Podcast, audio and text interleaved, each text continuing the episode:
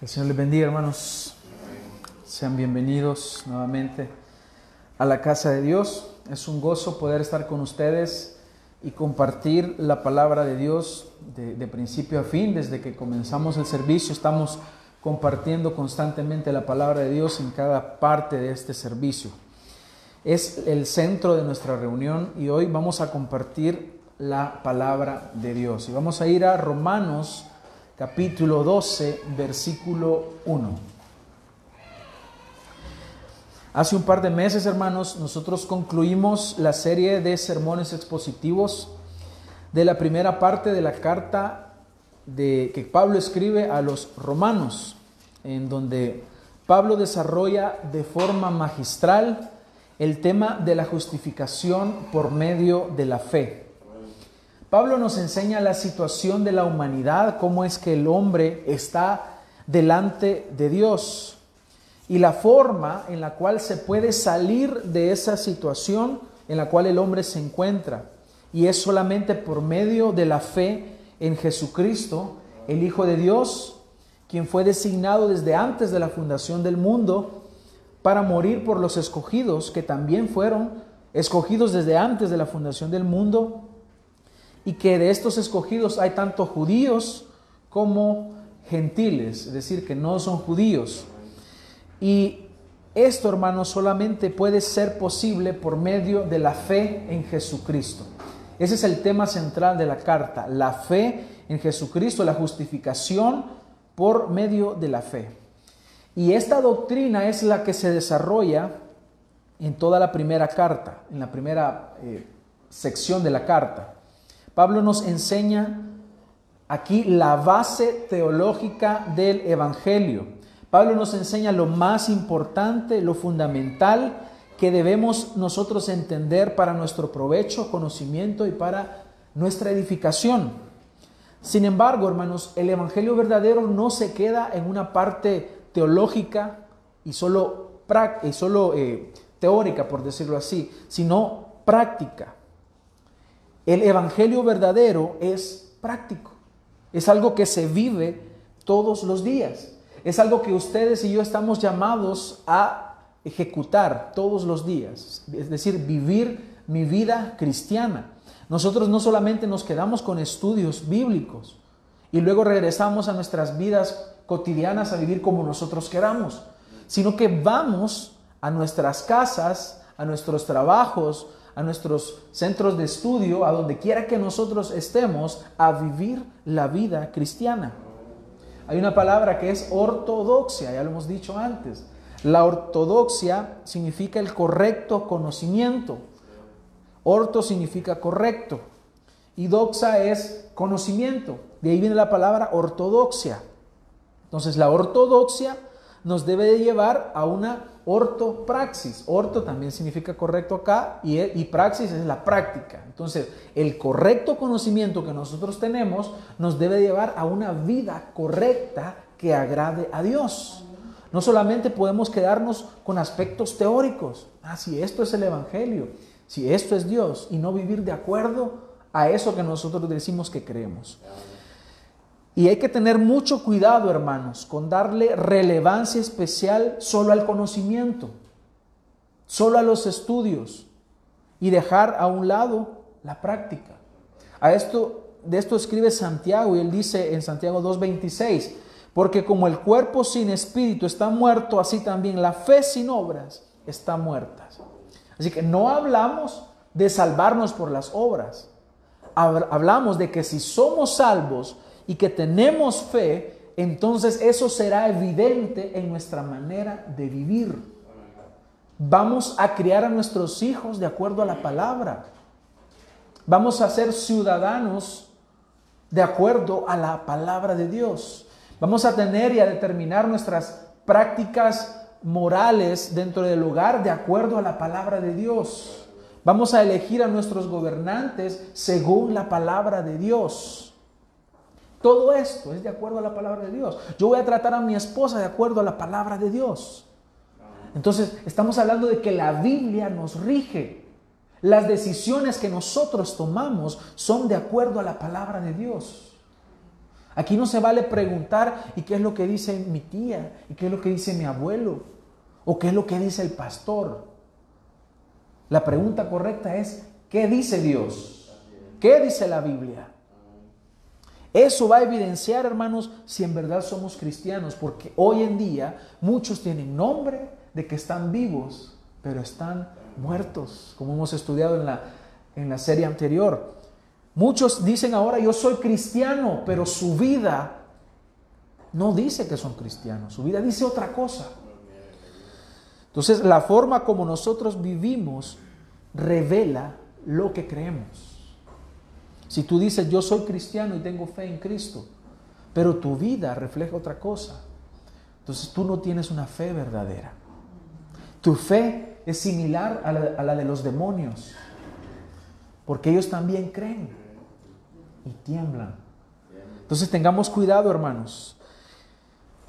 Y también hay que tener un especial cuidado con dar relevancia a la práctica y dejar a un lado el conocimiento, porque ese es el otro extremo.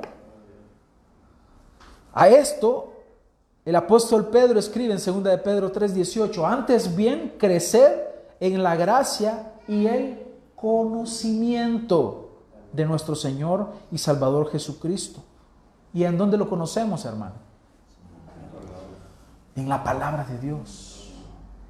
Entonces no podemos dejar a un lado el conocimiento, porque yo tengo una obligación como hijo de Dios de crecer en el conocimiento de la palabra de Dios. Si tú desprecias el conocimiento de Dios, estás despreciando su palabra, porque Cristo dijo, y esta es la vida eterna, que te conozcan a ti, el único Dios verdadero, y a Jesucristo, a quien has enviado. Entonces, debemos tener un correcto conocimiento para ir a una vida práctica que agrade a Dios. Entonces, estos son dos principios, hermanos, para nuestra vida que, que vamos a aplicar ahora. Entonces, ahora damos inicio a esta vida práctica de toda la doctrina que hemos aprendido anteriormente que el apóstol Pablo desarrolló en la primera sección de la carta a los romanos.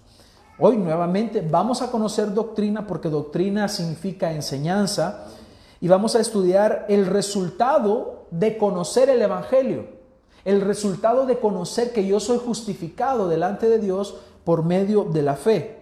Vamos a ver entonces cómo vivir en ese Evangelio que el apóstol ha desarrollado el evangelio que nosotros predicamos, o dicho de otra forma y familiarizados con los temas que hemos desarrollado en los estudios bíblicos, podemos decir, vamos a ver cómo conducirnos en el reino de Dios, cómo vivir en el reino de Dios.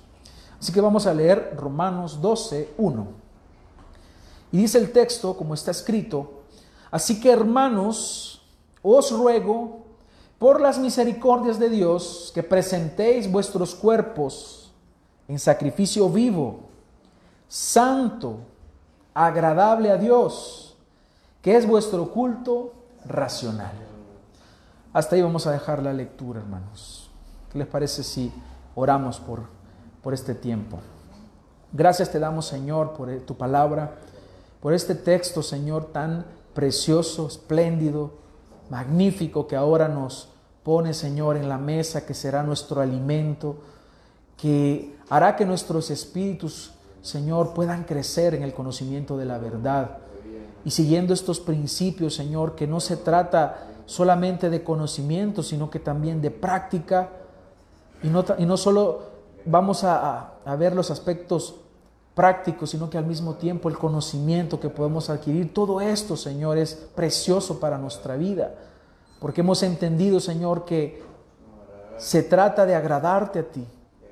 Se, trata de poner en práctica tu palabra y ahora que nos encontramos en este lugar, te rogamos que nuestras vidas sean edificadas, Señor, de acuerdo a tu palabra. Guíame, Señor. Te suplico que todos podamos aprender hoy, que estemos atentos Quita los distractores, Señor, tal vez los pensamientos que nos llevan a pensar en otra cosa, que, que, tal vez alguna situación en nuestro hogar, en el trabajo. Ayúdanos a estar acá hoy y a mí, Señor, a poder exponer tu palabra y no errar en la exposición, Señor. Muchísimas gracias por esa, esta bendición que tenemos, Señor. Ponemos este tiempo en tus manos. Amén. Hermanos, aunque la lectura de este versículo, este primer versículo del capítulo 2 es tanto sencilla, hay mucha, mucho significado, mucha abundancia de significado, acá mucha sustancia, por lo que es necesario estudiarlo frase por frase, palabra por palabra, y de esta forma nosotros podemos encontrar ese alimento y la belleza de este pasaje. Así que vamos a iniciar con la primera frase y vamos a, a desmenuzarlo para alimentarnos hoy. Dice el apóstol Pablo, así que hermanos. Quizás, hermanos, pocas veces las conjunciones, esta es una conjunción, así que, esto está uniendo ideas, uniendo frases. Y luego el apóstol Pablo de haber expuesto de forma preciosa todo el Evangelio, él está ahora conectando todo lo que ha desarrollado anteriormente con lo que ahora va a desarrollar, que es la parte práctica. Él dice, así que, hermanos, nos está enviando un mensaje poderoso. ¿A quiénes? A los hermanos de la iglesia. Dice, así que, hermanos, Él no le está hablando al mundo. Él lo que va a desarrollar esa vida práctica no se la está demandando al mundo. Lo que hemos dicho antes, no podemos demandar una vida de santidad del mundo. El mundo ama lo suyo, el mundo va a despreciar la palabra. El mundo te va a aborrecer a ti por querer vivir según el estándar de la palabra de Dios, porque el mundo ama lo suyo. Por eso es ilógico que nosotros querramos que el mundo viva como nosotros cuando ellos no conocen a Dios y aman lo suyo. No podemos demandar al mundo algo que ellos no desean y no pueden cumplir. Ellos no pueden cumplir la palabra de Dios. Pero esto que el apóstol Pablo va a desarrollar se lo dice a la iglesia, a los hermanos que estaban en Roma, a quienes sí ya en ellos mora el Espíritu Santo. Por lo tanto, tienen toda eh, la capacidad, gracias a la obra del Espíritu Santo, de vivir de acuerdo al Evangelio. Por lo tanto, esto que ahora él va a decir es la consecuencia es el resultado de toda la teología que ya el apóstol Pablo nos ha enseñado anteriormente, pero que su mensaje es aplicable solo a los de la familia de Cristo, a los verdaderos hijos de Dios, a los que vencen en Cristo, quien en nosotros, hermanos, esto puede ser una realidad. Así que no podemos decir que no podemos cumplir los mandamientos del Señor, porque para nosotros esos mandamientos no nos son gravosos. Los podemos cumplir. ¿Por qué? Porque el Espíritu Santo mora en nosotros. Porque ahora tenemos una nueva vida en Cristo. Nosotros sí podemos. Así que, hermanos, esta palabra es para nosotros. Y él expresa y dice, os ruego por las misericordias de Dios un ruego, es una actitud de súplica apasionada y que la vemos en Cristo, quien rogó al Padre por nosotros. Y vemos esta misma devoción en el apóstol, esa pasión que el apóstol tiene, que por amor a la iglesia y a los inconversos, él se entrega como un enviado de Dios él quiere nuestro bien, Él quiere que nosotros nos acerquemos a Dios.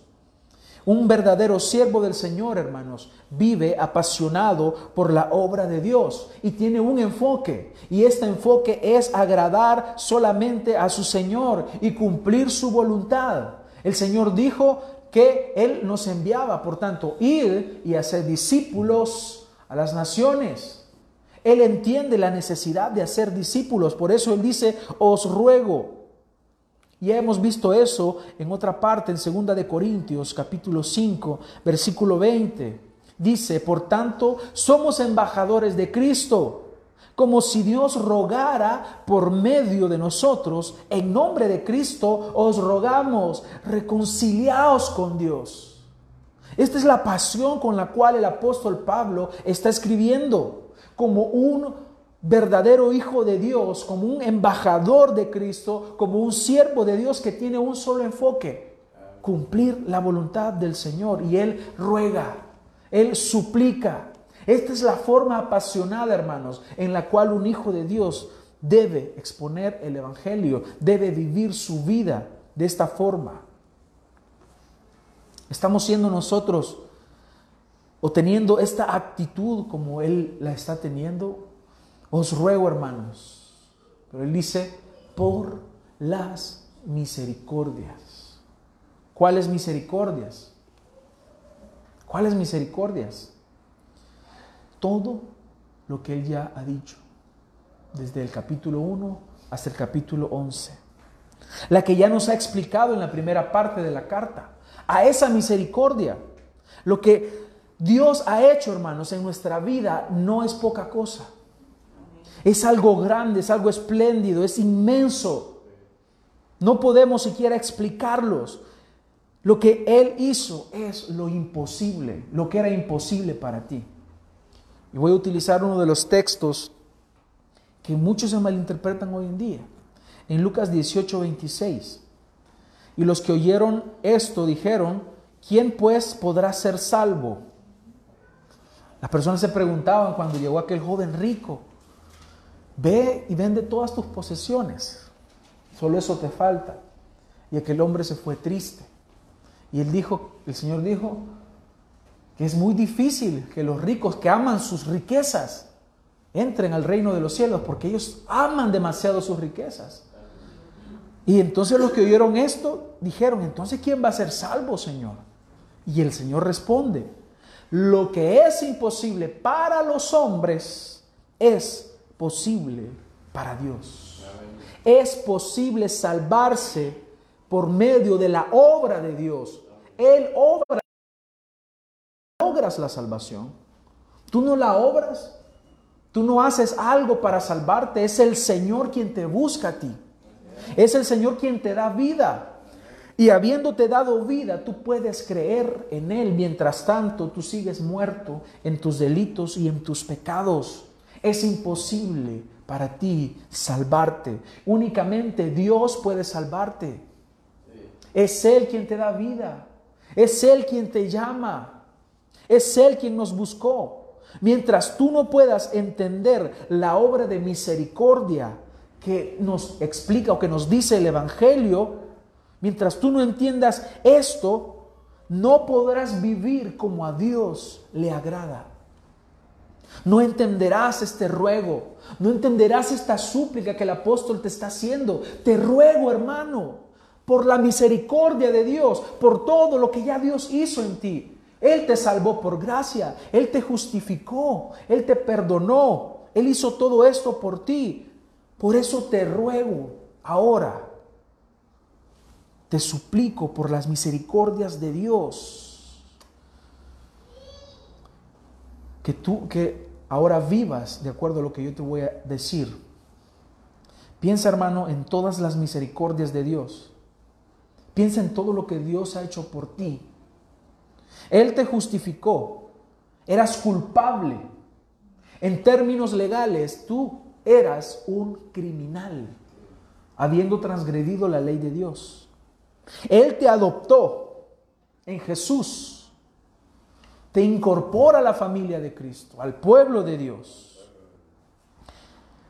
Te ha dado el don del Espíritu Santo que mora en ti para que tú puedas vivir y tengas la capacidad de vivir según la palabra de Dios.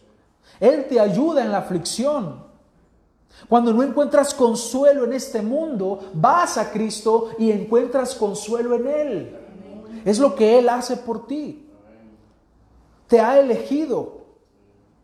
Te da la certeza de una gloria venidera.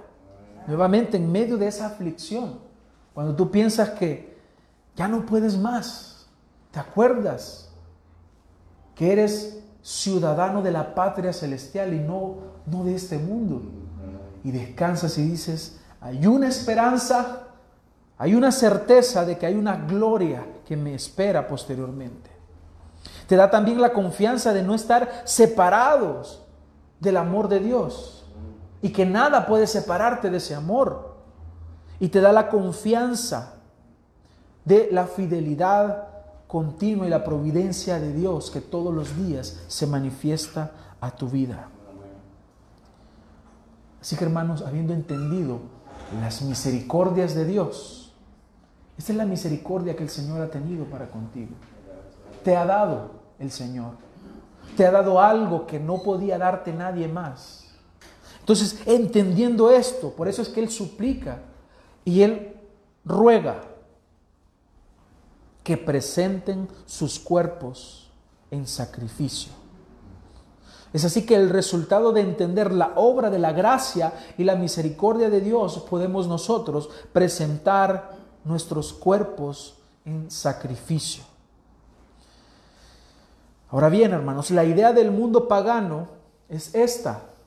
Para recibir el favor de uno de sus dioses, entonces tenían que traer sacrificios que implicaban la entrega de cuerpos al pecado y a la muerte.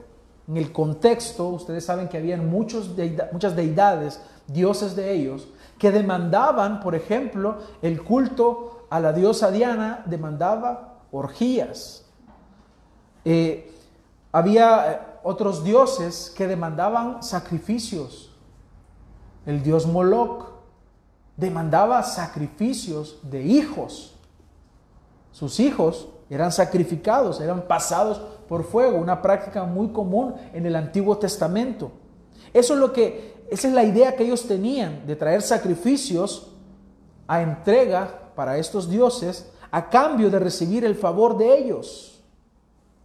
Sin embargo, ante el Dios verdadero, las cosas funcionan de una forma diferente. Dios no es un ídolo inventado por los hombres.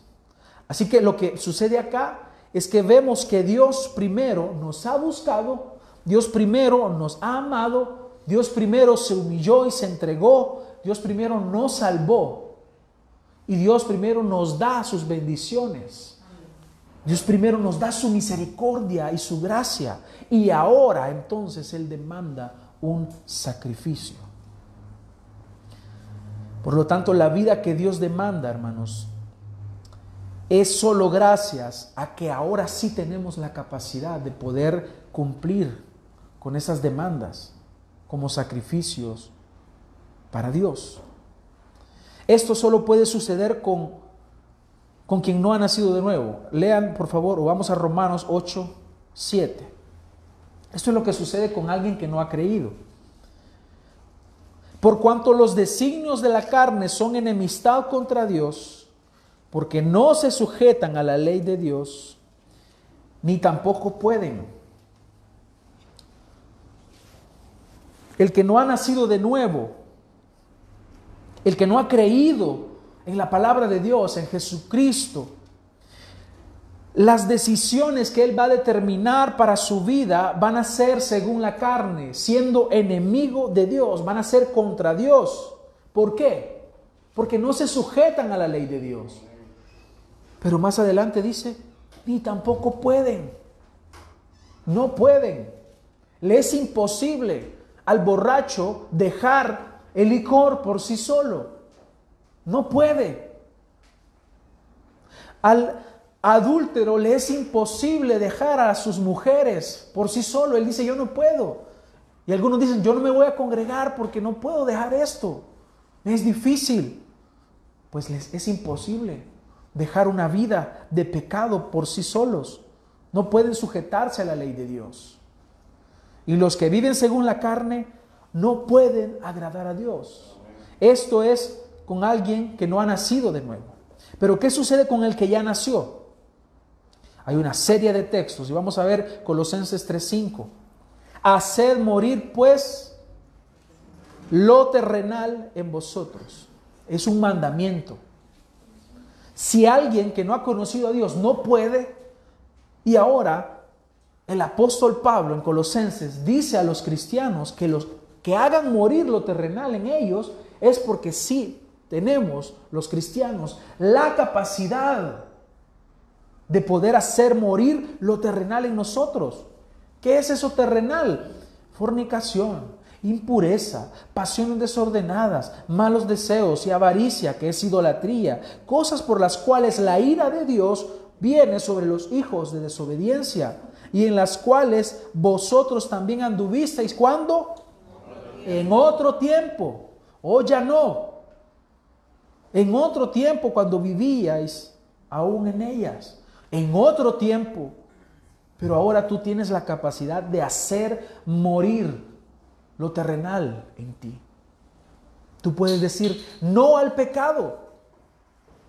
Tienes la capacidad.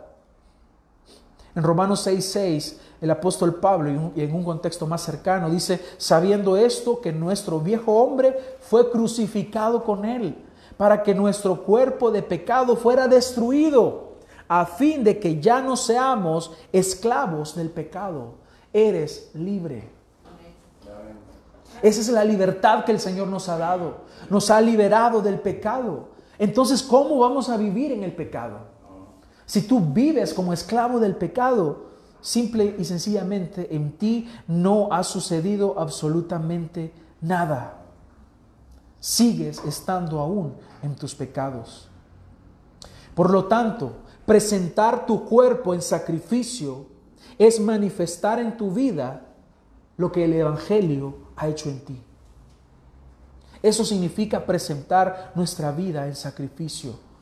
Los cristianos no debemos sustituir nuestra vida por la de un animal en un sacrificio, sino poner en sacrificio nuestra propia vida. Eso es lo que el Señor está demandando, tu vida. Ese requisito no se trata de matarnos a nosotros mismos físicamente. No se trata de eso, sino de presentarnos nosotros delante de Dios como un sacrificio vivo, que es una vida dedicada al servicio de Dios. Sirves no solamente en la iglesia, sirves a Dios no solamente cuando, te pones una corbata y predicas, no solamente cuando te pones aquel uniforme y recibes a los hermanos en la puerta, no sirves únicamente de esa forma, sirves a Dios en todos y cada uno de los aspectos de tu vida, porque tu vida debe dedicarse por completo a cumplir la voluntad de Dios. Ese es un sacrificio vivo. Han de presentar sus cuerpos de acuerdo a los propósitos de Dios, en adoración y exaltación el día domingo en la reunión de los santos el día domingo, pero también en el trabajo el día lunes, el día martes, el día miércoles, todos los días de tu vida. Porque Pablo ya nos lo ha dicho, el viejo hombre está crucificado. Con Cristo estoy juntamente crucificado. ¿Entiendes las implicaciones de ser cristiano? ¿Entiendes qué significa entonces ser hijo de Dios? Estás muerto a ti, a tus deseos pecaminosos, a todo lo que tú puedas idealizar que vaya en contra de la voluntad de Dios. Estás muerto. Por eso el Señor demanda que este sacrificio que tú presentes sea algo que tú vivas cada día. Ese sacrificio que Dios demanda, hermanos, es un culto, es un servicio. Y este sacrificio tiene cuatro características acá. Primero, debe ser vivo. Las personas del primer siglo, judíos y paganos, ellos sabían en qué consistía un sacrificio y que este sacrificio era algo que ellos llevaban y que presentaban delante de Dios en representación de sus pecados, para que hubiese perdón de pecados. Cuando alguien presentaba un, un sacrificio, lo llevaba al templo, ponía su mano sobre la cabeza del animal, representando y simbolizando que había que él iba a pagar por los pecados de quien lo presentaba. Y aquel animal era colocado vivo y así se hacía la entrega de ese sacrificio. Entonces, este sacrificio eh, nos está mostrando que es vivo debido a que es traído vivo al altar. Y mientras está puesto en el altar, aún sigue vivo. Pero resulta, hermanos, que ya no hay más demandas de estos sacrificios. No más sacrificios vanos. Dios quiere tu vida completa. Mira lo que les dice el Señor en Miqueas capítulo 6, versículo 6. De hecho, han titulado los editores de las Biblias lo que pide el Señor. Y dice Miqueas 6:6, ¿con qué me presentaré ante el Señor y adoraré al Dios Altísimo? ¿Me presentaré ante Él con holocaustos de becerros de un año?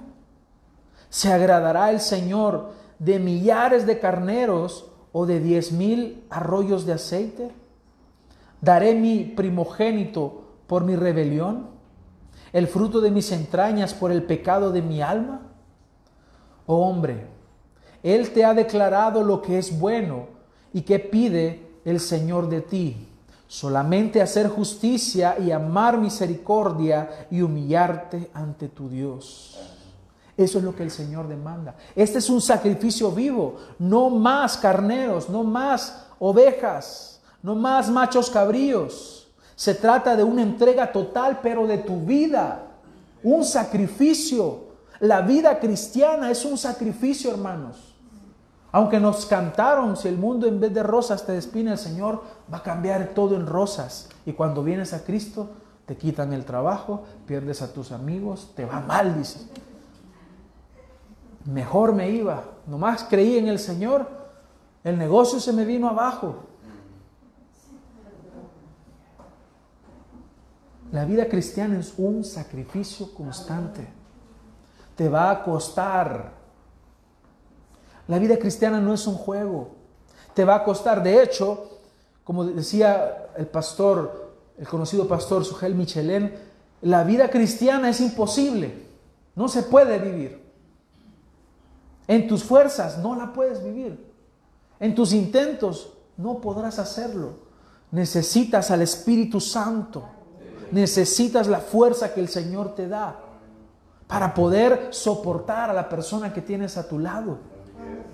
Necesitas la fuerza del Espíritu Santo para poder ser paciente con tu hermano, con tu hermana. Para vivir la vida cristiana necesitas el Espíritu Santo, pero Él te ayuda, Él está contigo, el Señor está con nosotros. Así que hermanos, la vida cristiana es un sacrificio constante. Habrán luchas en tu mente. El día domingo no te vas a querer levantar. No querrás venir a la iglesia. Tu, tu carne va a luchar.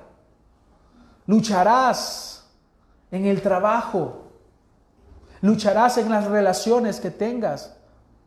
¿Cuáles debes dejar y cuáles debes quitar? ¿Qué trabajo debes decir no? Es que el trabajo me salió el día domingo. Y tienes la oportunidad de decir no. Porque el día domingo yo lo quiero consagrar al Señor. Pero hay personas que no les importa el no congregarse. Tienen la oportunidad de decir no, pero dicen sí y toman trabajos que saben que les van a quitar hasta su familia por un poco de dinero. La vida cristiana es un sacrificio. Pero este sacrificio también tiene otras características. Debe ser santo y agradable a Dios. Santo significa que es apartado. Él dice, sed santos porque yo soy santo. Dios quiere que nos apartemos solo para Él, para que estando apartados solo para Él, o sea, dedicados a Él, podamos hacer su voluntad.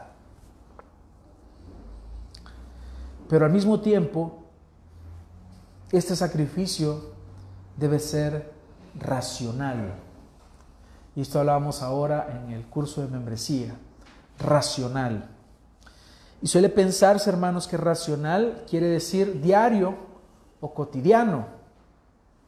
Aunque esto es cierto, porque ya lo hemos hablado, Pablo está utilizando otra palabra que no tiene que ver con cotidianeidad, algo que se vive todos los días, aunque sí todos los días lo vivimos. Pablo está utilizando la palabra lógicos y se traduce como racional, decir, de la razón. Hace referencia a una aptitud, es decir, tener la capacidad de pensarlo, específicamente de usar la razón. Ese es el culto racional. Así que culto racional, en el contexto que nosotros lo estamos estudiando, significa que al adorar al Señor todos los días de mi vida, yo debo de razonar y debo de pensar, debo utilizar la inteligencia y debo de saber qué es lo que yo estoy haciendo. Hay muchas personas que piensan que la fe es ilógica, que la fe no se discierne, solo porque es fe. Pero nuestra fe es racional, hermanos. Nuestra fe es algo que se puede llegar a entender. De hecho, hay personas que no son cristianas, que no han creído en el Señor y comprenden perfectamente la doctrina. Hay universidades donde se enseña teología y, hablan acerca del Evangelio y pueden llegar a entender y decir, hasta aceptar que lo que está ahí escrito es de Dios, pero ellos no creen en Dios. ¿Cómo? Estoy hablando de no creer en Dios, no en el sentido racional, sino en la manifestación de la fe. Ellos pueden decir que creen en Dios, pero no hay una evidencia clara. Entonces, el Señor está demandando un servicio, un culto que sea racional, no un culto emocional, no un culto donde hay predominancia de lo sentimental, sino un culto que partiera de la razón, un culto hecho con inteligencia, que las personas supieran que estaban adorando a un único Dios verdadero. Porque es diferente decir, ah, sí, yo adoro a Dios también, pero también adoro a Moloch, o también adoro a Diana, también adoro a Baal. No se trata de eso, se trata de entender la revelación que Dios ha traído a nosotros y con base a esa revelación, es decir, a la palabra de Dios, yo puedo adorar al Señor. Pero ¿qué sucede hoy en día, hermanos? Se ha despreciado el conocimiento, se ha despreciado la palabra de Dios para dar lugar a desbordes de emociones y que eso sea lo que predomine en el culto. Lo que se canta está dominado por lo emocional. Ya se dejaron de cantar himnos en las iglesias. Ya se dejó de cantar la palabra para dar lugar a lo que alguien escribió de forma emocional. Y hermanos, si hay cantos hoy en día que se los pueden dedicar hasta una mujer y, cabal queda. Porque no, ni mencionan a Cristo para que sea todo bien ambiguo y también y acaparar mercado, ¿verdad? Estrategias mercadológicas. Dios quiere que, que tú le des un culto racional, que disiernas lo que estás haciendo. Y la única forma, no hay más, es que te sometas a la palabra de Dios, que conozcas la Biblia, que estudies la palabra y vivas de acuerdo a ella. Dios, hermanos, no se complace en una adoración ignorante, basada en emociones o en pensamientos materiales y carnales desviados de la verdad. ¿Por qué digo esto? Porque una mujer se acerca al Señor y ella no sabía lo que adoraba. En Juan 4:22 el Señor le dice, vosotros adoráis lo que no sabéis. Eso no es una respuesta complaciente del Señor. El Señor no la está elogiando. El Señor la está corrigiendo. Mujer, tú y toda tu gente adora lo que no saben. Dicen que adoran a Dios, pero no lo conocen. Nosotros adoramos lo que sabemos porque la salvación viene de los judíos, refiriéndose a la venida del Mesías, que es Él. Mas la hora viene y ahora es cuando los verdaderos adoradores adorarán al Padre en espíritu y en verdad, porque también el Padre tales adoradores busca que le adoren. Dios es espíritu y los que le adoran en espíritu y en verdad es necesario que le adoren. ¿Alguna vez te has preguntado a qué se refieren espíritu y verdad? En espíritu es porque en esencia solo los hijos de Dios, los que hemos sido vivificados y el Espíritu Santo mora en nosotros, podemos adorar a Dios. Porque Dios es espíritu. Entonces, alguien cuyo espíritu está muerto, ¿cómo puede adorar a Dios? No puede. Pero el renovado el que ha nacido de nuevo sí puede dar adoración. Y en verdad, porque esa adoración parte de un conocimiento de la verdad, de la palabra de Dios que ha sido revelada y que Él ha dejado para que nosotros creamos en ella. Por lo tanto, si has de adorar al Señor, tu adoración debe ser en espíritu y verdad. Basarte en la palabra de Dios. Tú no puedes decir yo adoro de esta forma a Dios, porque yo así siento que adoro. Yo con esta alabanza yo siento que me elevo, dice la gente. Y no se trata de eso. Lo que cantas está en la palabra de Dios. Lo que piensas está en la palabra de Dios. Tus ideas, tus pensamientos, está en la Biblia. De lo contrario, tú estás adorando como la mujer samaritana. Tengamos cuidado, hermanos. Dios demanda de nuestra vida un sacrificio vivo, santo, dedicado solo a Él. Tú no puedes adorar a Dios y, adorar las riquezas. No puedes decir yo amo a Dios, pero también amo al mundo. No se puede. Debe ser santo y agradable a Dios. De esta forma tú darás un culto racional, un culto que agrade a Dios. En conclusión, hermanos, si conoces al Dios verdadero, si en verdad tú eres cristiano, entonces tú amarás la palabra de Dios. Y la palabra te va a regir en todos los aspectos de tu vida. Eso se verá reflejado en tu adoración completa a Dios. Y no en partes de tu vida. No diga, yo los domingos soy cristiano. Yo los días de estudio sí soy cristiano. Tú eres cristiano las 24 horas, los 365 días del año. Eres un hijo de Dios. Por lo tanto, en cada aspecto de tu vida, tú debes reflejar que eso es verdad en ti. Tú no puedes decir que yo así soy. No, tenemos que cambiar, hermanos. Aquello que, que se dice hoy en día comúnmente.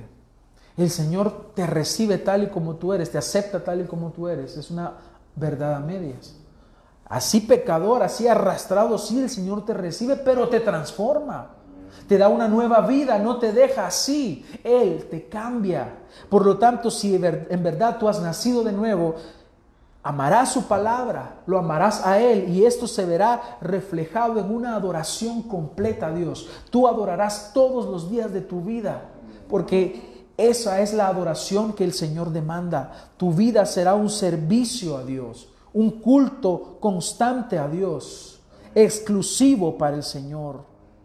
No te acercarás al Señor conforme a tus deseos, según tu pensamiento o tu forma que dices de agradar a Dios, sino que vas a adaptar tus pensamientos, tu vida, todo a la palabra de Dios. Entonces la pregunta, hermanos, es, ¿tienes una vida práctica que agrada a Dios? ¿Estás adorando a Dios? ¿En verdad? Si no, Hoy el Señor nos da tiempo para que nos arrepintamos. Arrepiéntete de tus pecados. Cree en el Señor Jesucristo y serás salvo. Cambia tu vida, cambia tu manera de pensar y somete tus pensamientos, somete tu vida a la palabra de Dios. Solamente así podrás dar el culto que Dios demanda de ti. Solamente así tu vida podrá ser un sacrificio vivo, santo y agradable a Dios. Oremos, hermanos. Padre, te damos las gracias en esta hora por tu misericordia. Gracias te damos, Señor, por lo que has hecho. Señor, nos sentimos muy agradecidos por la obra de misericordia que tú has mostrado a favor de nosotros. Señor, ayúdanos a poner en práctica tu palabra. Hemos conocido las bases, el fundamento del Evangelio, pero no queremos quedarnos con una teoría, queremos llevarlo a la práctica. Queremos vivir todos los días de nuestra vida conforme a esta verdad. Te suplicamos, Dios. Te lo pedimos. Ayúdanos, Padre. Ayúdanos. Sabemos que nos has dado la capacidad de poder vivir de acuerdo a tu voluntad, gracias a que el Espíritu Santo mora en nosotros. Así que podemos hacerlo, por lo tanto, guíanos. Y por eso estamos acá para aprender de ti, porque somos tus discípulos. Gracias te doy, Señor, por este tiempo que nos has permitido. Llévanos con bien hasta nuestros hogares. Pon alimento en nuestra mesa. Y oramos, Señor, nuevamente de forma especial por la situación de nuestro país. Ayúdanos, Señor, que no lleguemos a una convulsión social. Líbranos de ello, Señor. Te lo suplicamos. En tu nombre oramos. Amén.